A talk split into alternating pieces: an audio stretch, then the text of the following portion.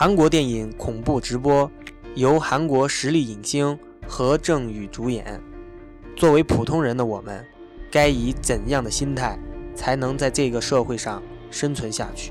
这部电影里有很多可以谈，我就谈我感受最深的两点：第一，阶层分化背后的秘密；第二，报复社会的人的真实心理。这两点看似没有任何关联，但真的是如此吗？听完我的感受，你就明白了。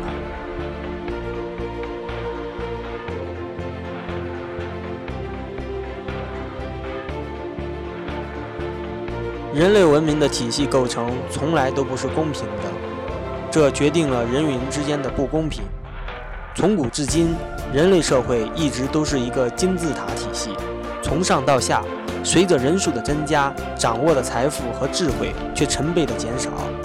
越是通向底层的人，他们的人数越多，他们的智慧也越倾向于无知；越是通向顶层的人，他们的人数越少，也就越倾向于有知，并且工作轻松，享受着人类所有的文明成果。无知总是受控于有知，而有知永远统治着无知。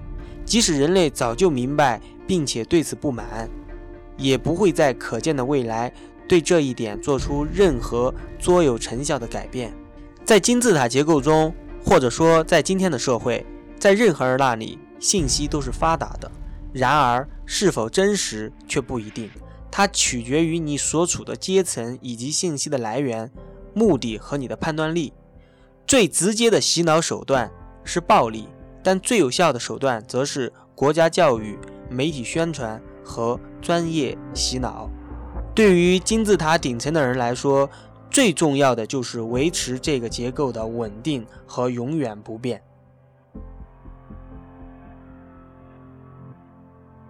一个身处金字塔最底层的人，若是想公然挑战顶层精英，他肯定输得很惨，所以他就会。不按常理出牌，报复社会。那报复社会的人又拥有怎样的心理呢？报复社会的人都是心理强大的人，因为他们已经在人性层面杀死了自己。报复社会的人为什么心理强大呢？因为他拥有愤怒和对生命的蔑视，他对社会充满了仇恨。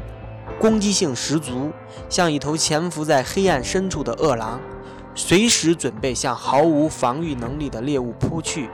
一个人越显得愤怒，恐惧就不会袭击他。所以，愤怒有时候是人消除恐惧的方法。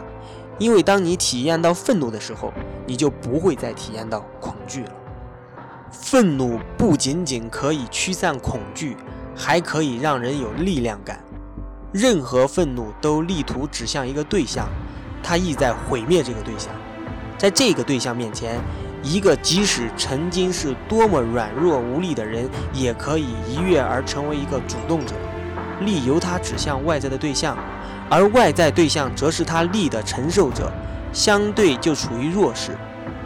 如果他具有足够的愤怒和仇恨，这种力量的强度就越大，外部世界也就越弱。他在心理上就足够强大。报复社会的人是这样炼成的：如果他被别人欺负，对心理冲击较大，他就会体验到一种别人对他的破坏带来的无力感，并产生一种只有破坏他人才能感受到的力量的心理反应。假如他无法超越这一点，那么这种心理反应就会发展成一种危险的心理机制。他会认为。那帮混蛋让我痛苦，我要加倍让他们痛苦，并且，因为他们是他人，是他人让我痛苦，所以我也要让属于他人的任何一个人痛苦，让他们最痛苦的方式就是毁灭他们，报复社会。